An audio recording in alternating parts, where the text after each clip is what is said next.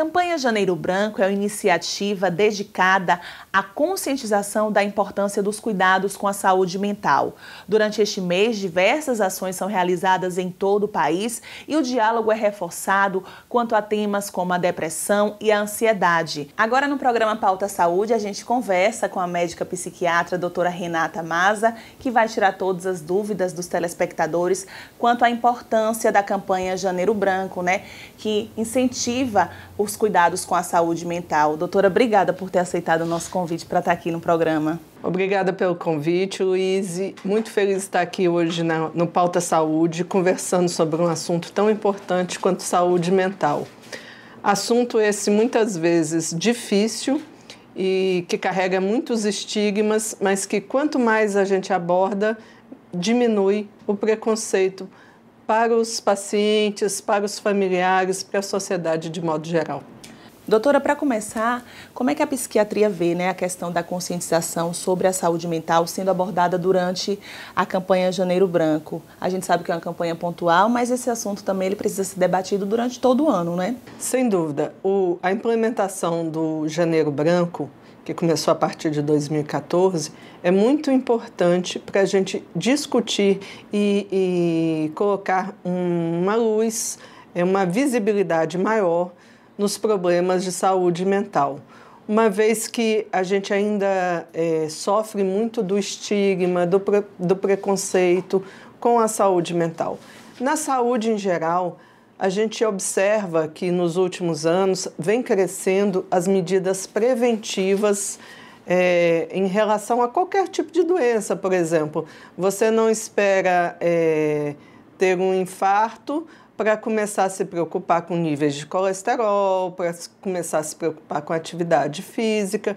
Então, as pessoas têm essa, essa consciência preventiva de que as doenças são, são um crescente, que elas podem ser evitadas, que ela tem fatores é, que podem ser construídos para evitar as doenças. Porém, em saúde mental, o que a gente observa é que normalmente as pessoas só procuram ajuda quando a, o, o, o agravo, quando a, a, a questão está insustentável, quando ela não consegue mais é, viver a vida, é, produzir, conviver, e aí às vezes perde-se um tempo importante por conta de preconceito.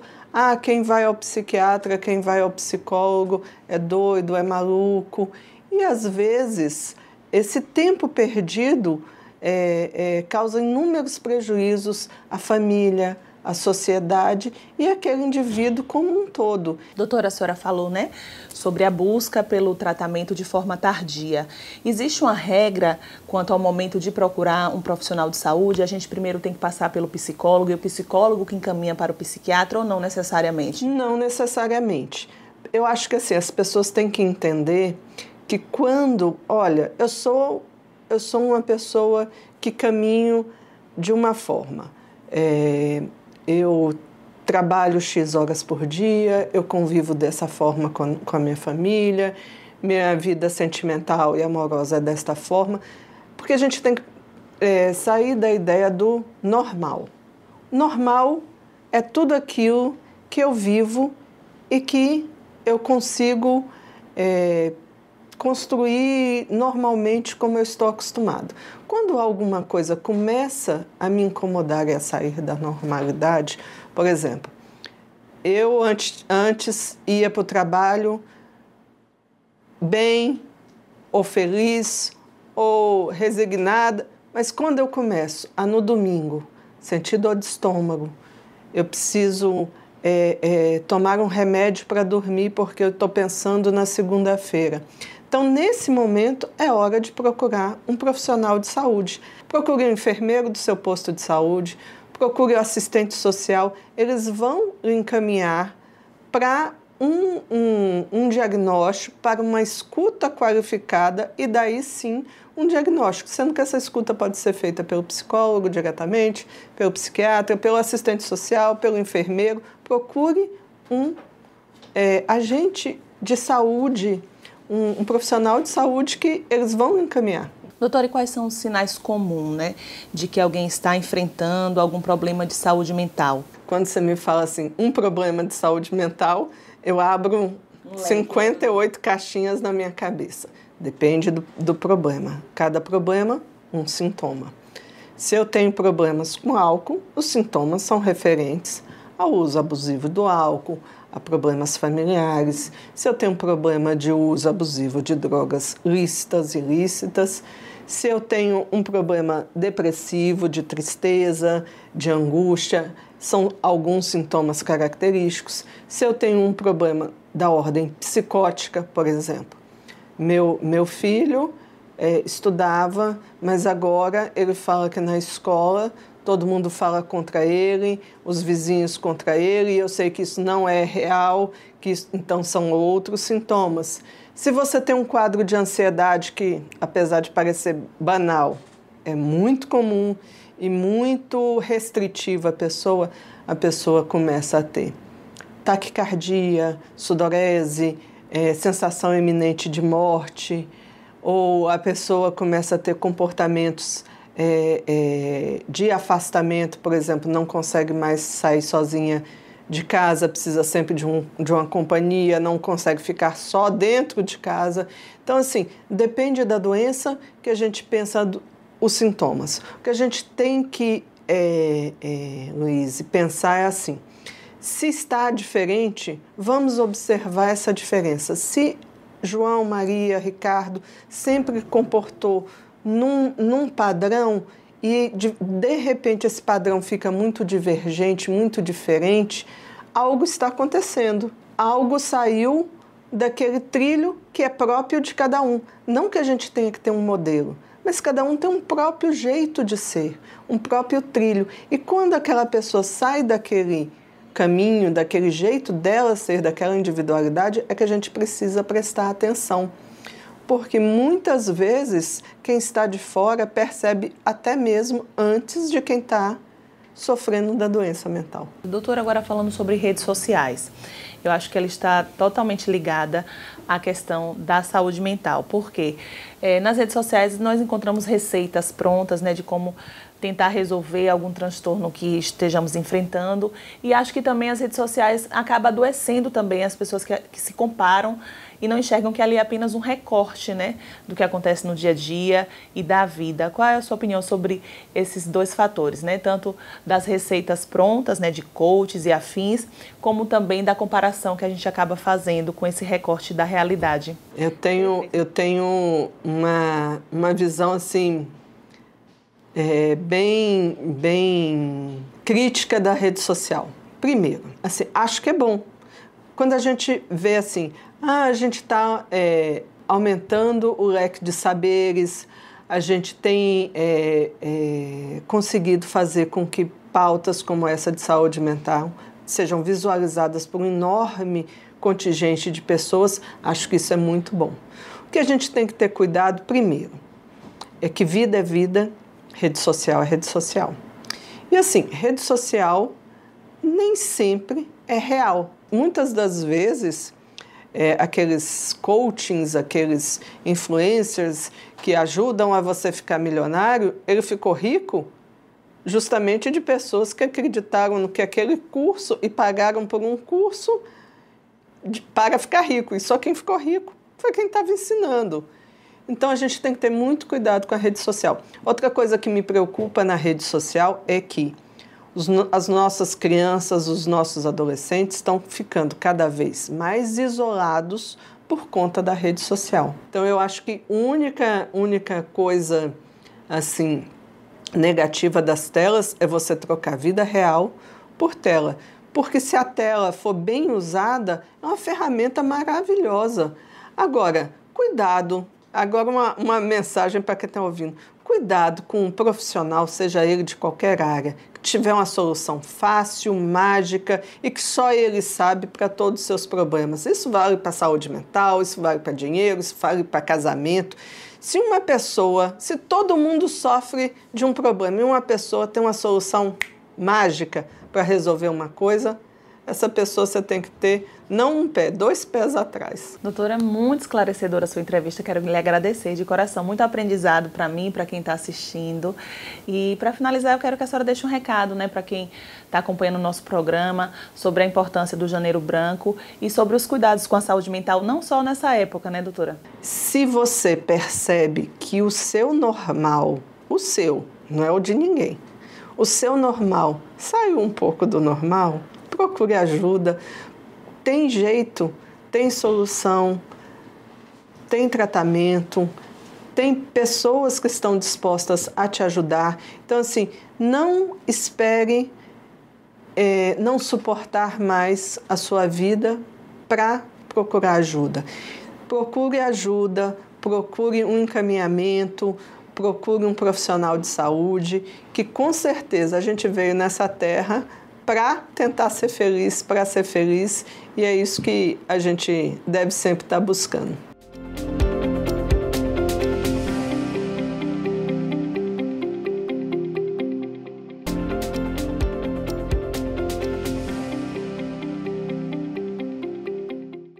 A gente continua falando sobre a campanha Janeiro Branco e a nossa entrevistada da vez é Regicélia Silva, ela que é coordenadora da rede de saúde mental aqui de Feira de Santana. Regicélia, obrigada por ter aceitado o nosso convite para participar aqui do programa Pauta Saúde.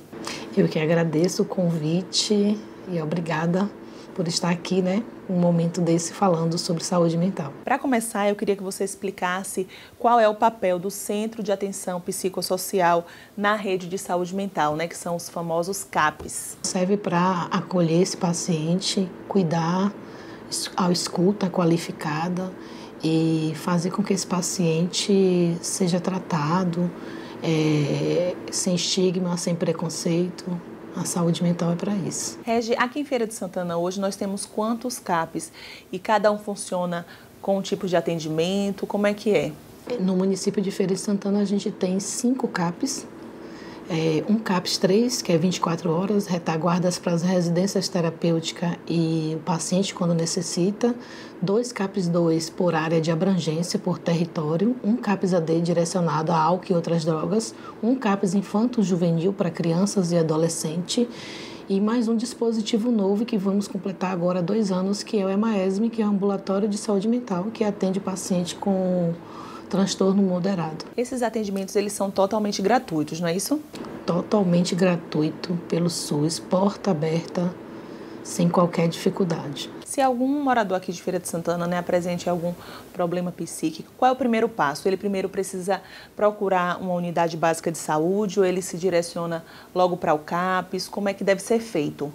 A saúde como um todo é porta aberta. Ele pode procurar sim a unidade de saúde, ele ser acolhido lá, uma escuta qualificada tanto com o enfermeiro quanto com o médico, e esse médico, essa equipe pode avaliar e nos encaminhar encaminhar para a rede CAPS. E da mesma forma, o paciente também pode ser direcionado, ele pode buscar o CAPS sem precisar também passar pela atenção básica. Quais são os atendimentos, Regicélia, que são realizados no CAPS? Quais são os profissionais de saúde que atendem lá a população?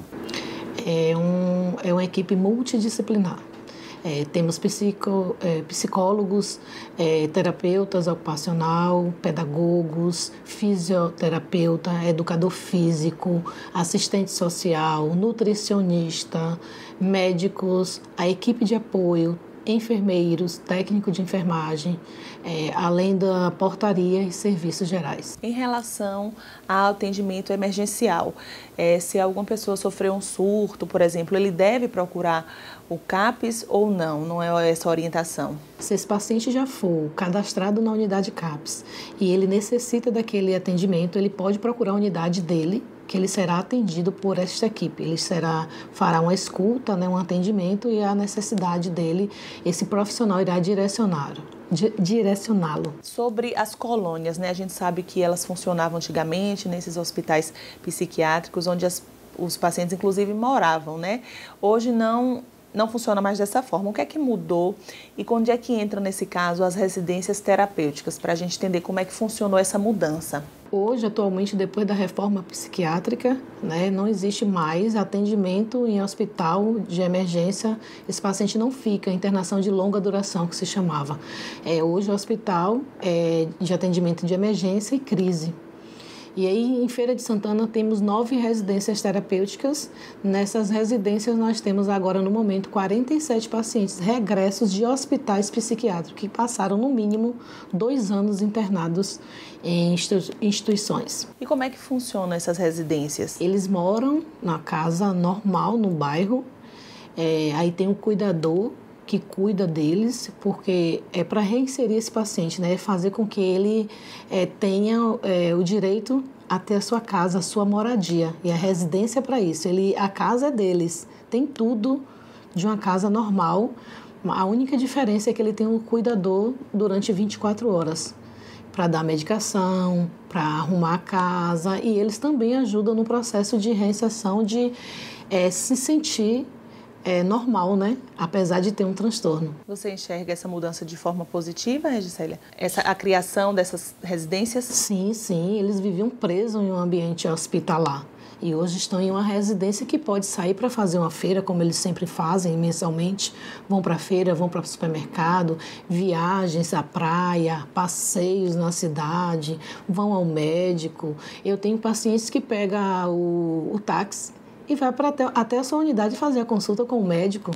Então, assim, isso é de grande importância para o paciente com transtorno mental. E o que é que caracteriza um atendimento humanizado é, no centro de atenção psicossocial? A qualidade, a escuta, o acolher esse paciente, né, o olhar diferenciado para esse paciente.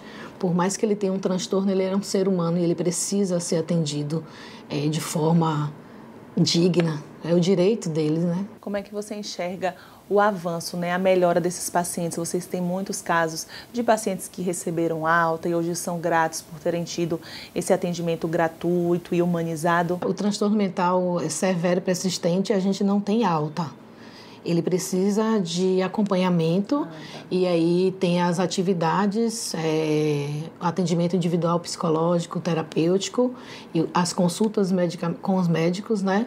E ele tem as atividades para que esse paciente não volte a ter crise, mas é um tratamento contínuo. contínuo. É, o paciente que tem alta é o paciente com transtorno moderado, que ele faz o atendimento em no ambulatório de saúde mental e com o tempo ele passa a ter uma rotina normal. Mas já o paciente que tem um transtorno severo e persistente, ele precisa dar continuidade ao tratamento. Pode diminuir os dias de tratamento, a forma de tratar, pode, mas ele tem que dar continuidade para que esse paciente não volte a ter crise e tenha a necessidade de uma internação. Regicelli, em relação à campanha Janeiro Branco, o que, é que vocês prepararam de programação agora em 2024? É, doutora Renata Maza falou bem, bem bem sobre isso, né, sobre o Janeiro Branco. Está completando agora 10 anos a campanha. Né?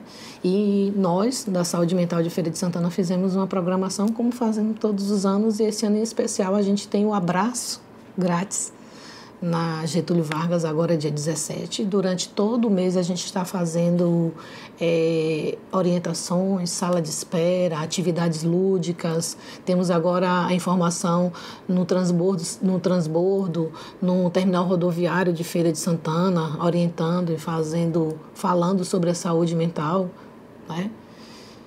E para é, encerrar a nossa campanha de Janeiro Branco, estaremos no estacionamento da Prefeitura, é, dia 31, com atividade física, orientação, escuta e informando a população sobre a saúde mental, como cuidar da sua saúde mental. Regicélia, hoje quantos pacientes são atendidos é, no, nos CAPs de Feira de Santana? Você tem uma média assim do número de pacientes? Varia muito de acordo com o CAPs? Praticamente os cinco CAPs têm aproximadamente 10 mil pacientes cadastrados.